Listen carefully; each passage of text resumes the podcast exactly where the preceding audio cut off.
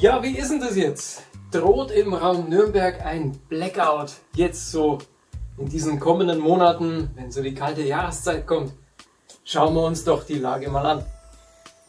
Gleich zu Eingang muss ich gestehen, ich habe mich da einen Beitrag bedient, der ist auf einer Seite im Politikbereich erschienen, das ist bei der FDP Fürth. Und ich war ganz überrascht, dass die da so einen hervorragenden Beitrag hinzaubern. Dann fangen wir mal an. Wir haben im Großraum Nürnberg exakt noch ein Großkraftwerk, das nennenswert Leistung liefern kann. Das ist das Kraftwerk in Gebersdorf, ein Gaskraftwerk mit ca. 850 Megawatt Leistung. Gut, Gas ist ja jetzt so ein kleines Problem. Das heißt, wir brauchen Alternativen und dieses Kraftwerk kann man Gott sei Dank umstellen auf Heizöl leicht. Dazu hat dieses Kraftwerk nebenan so drei Fässchen mit 24.000 Tonnen Heizöl leicht als Reserve. Problem ist nur, dass dieses Kraftwerk bei Volllast laut meiner Info ca. 3 Millionen Liter am Tag verbraucht. Also rein rechnerisch reicht dieser Vorrat an diesem Treibstoff circa sieben Tage, so ungefähr eine Woche. Gut, wenn alles klappt, wenn alles stimmt, dann liegt da eine Pipeline, das heißt, es wird dann nachgefüllt. Ansonsten bräuchten wir die unwesentliche Menge von über 400 Güterwägen oder 700 Tank-LKWs, um dieses Kraftwerk schön nachzubeschicken. Hm. Wenn man sich das jetzt von oben anschaut und die Lage dieses Kraftwerks sieht, weiß man, das wird ein bisschen schwer, das Ganze logistisch zu bewerkstelligen.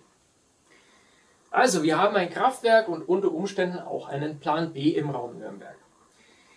Die Frage ist jetzt, haben wir einen Gasspeicher? Hm, wir hatten einen Gasspeicher und zwar draußen in Eschenfelden im Nürnberger Land.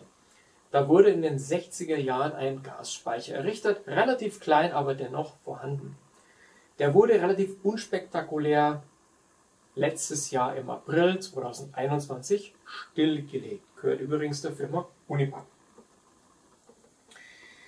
Wie schaut es dann aus mit dem Thema Speicherung von Strom? Hm. Wir haben ja die tolle Möglichkeit im Nürnberger Raum mit einem Pumpspeicherkraftwerk. Da können Wassermengen gespeichert werden. Oder Moment, da konnten Wassermengen gespeichert werden, denn dieses Pumpspeicherkraftwerk ist seit 2011 leer und die Instandsetzung zieht sich seit Jahren hin. Gehört übrigens der Firma Unipa. Gut. Wie schaut es aus mit dem Thema regenerative Energien? Ja gut, wenn sie da sind, sind sie da. Wenn sie nicht da sind, sind sie nicht da. In Bayern haben wir ca. 50% Erzeugung der Energie durch regenerative, ca. 15% Gas und ca. 30% Atomkraft im Quartal 1 2020. Das Thema Ladesäulen und Elektromobilität schlägt auch noch mit rein. wenn wir schon Energieengpässe haben werden, dann müssen wir über die Ladesäulen sprechen. Viele kleine Ladesäulen sind überhaupt nicht angemeldet. Das heißt, wir wissen überhaupt nicht effektiv, wie viele Ladesäulen sind denn überhaupt an den Netzen dran. Außerdem, alle wollen jetzt Wärmepumpen. Bitte denken Sie nach, was passiert bei bestimmten Wärmepumpen, wenn Sie im Winter auch Wärme wollen. Die Heizstäbe stalten zu. Das braucht auch Strom.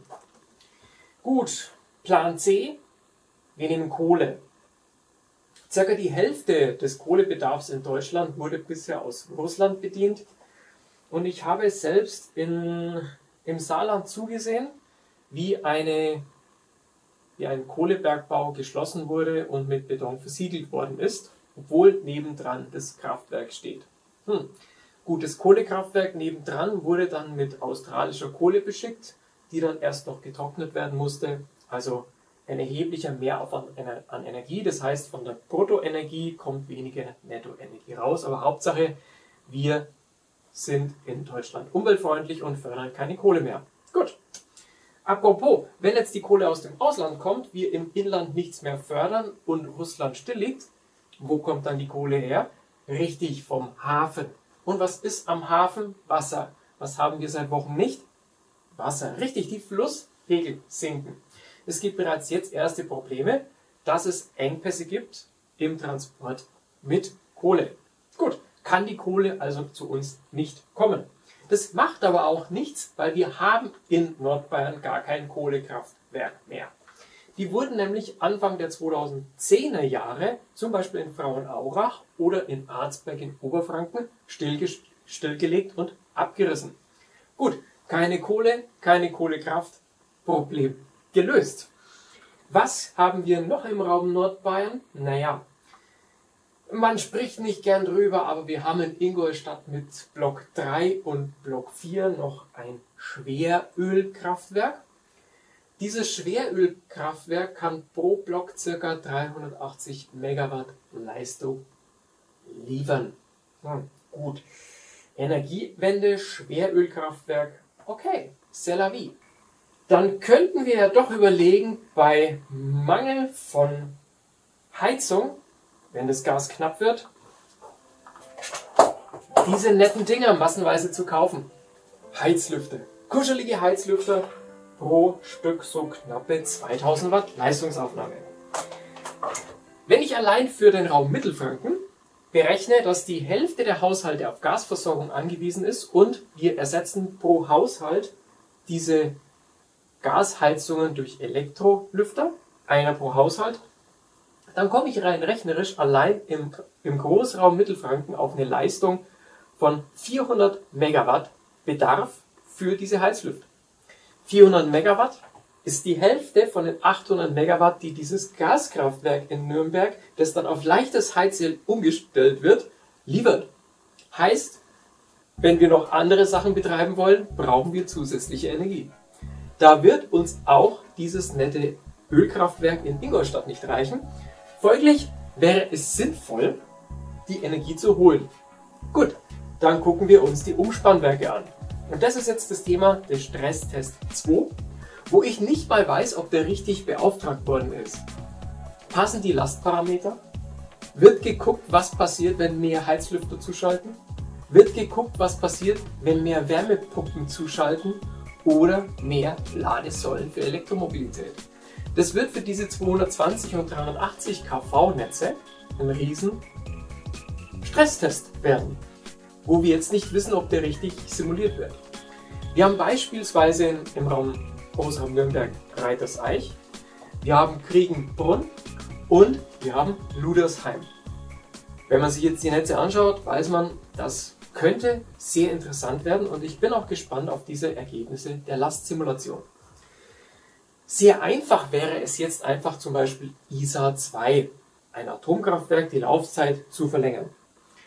ISA 2 wird Ende 2022 abgeschaltet und liefert 1, ca. 1,4 Gigawatt Leistung. Da drin stecken Brennstäbe, die weiter betrieben werden können im sogenannten Streckbetrieb. Diese Brennstäbe werden einfach intensiver genutzt. Die Energie wird intensiver rausgeholt. Heißt aber, dass es nicht bei 100% Leistung bleiben wird, sondern dieses Kraftwerk wird auf 60% der Leistung absinken. So wie bei einer Batterie, die langsam einfach an Spannung Strom und damit an Leistung verliert. Wird also langsam von diesen 1,4 Gigabyte absinken auf unter 1 Gigawatt. Sofern es politisch gewollt ist. Danach bräuchten wir Ersatzbrennstäbe. Diese Brennstäbe müssen zum Beispiel bei der Firma Westinghouse, das ist so ein großer Hersteller für Brennstäbe in Amerika, bestellt werden. Auch das ist ein komplexer Prozess mit Genehmigungen. Und dann haben wir Lieferzeiten von ca. 12, 15 oder 18 Monaten. Diese Brennstäbe sind jetzt noch nicht mal bestellt. Also fassen wir das Ganze nochmal zusammen. Im Raum Nordbayern haben wir einen relativ hohen Anteil an Haushalten, die nicht über Öl versorgt werden. Das sieht man hier auf der Karte. Das ist der hellste Bereich in ganz Bayern und hier ist zu vermuten, dass speziell im Großraum Nürnberg die Gasversorgung sehr weit verbreitet ist. Wir werden umsteigen auf Elektroheizungen. Diese Elektroheizungen werden so viel Energie verbrauchen, dass wir zusätzliche Kapazitäten benötigen. Wir wissen aber nicht, ob wir diese Kapazitäten aktuell haben. Im Land können wir diese Menge nicht produzieren. Ob uns Tschechien diese Energie übermittelt oder die Energie aus Polen oder Thüringen oder Sachsen kommt, weiß ich nicht, weil wir Engpässe in der Kohleversorgung haben werden durch niedrige Pegelstände. Und die wirken sich auf den Schiffsverkehr aus. Zum Schluss kann ich nur sagen, bleiben Sie optimistisch, übernehmen Sie Eigenverantwortung und schauen wir, dass wir als Gesellschaft diese Krise gemeinsam meistern.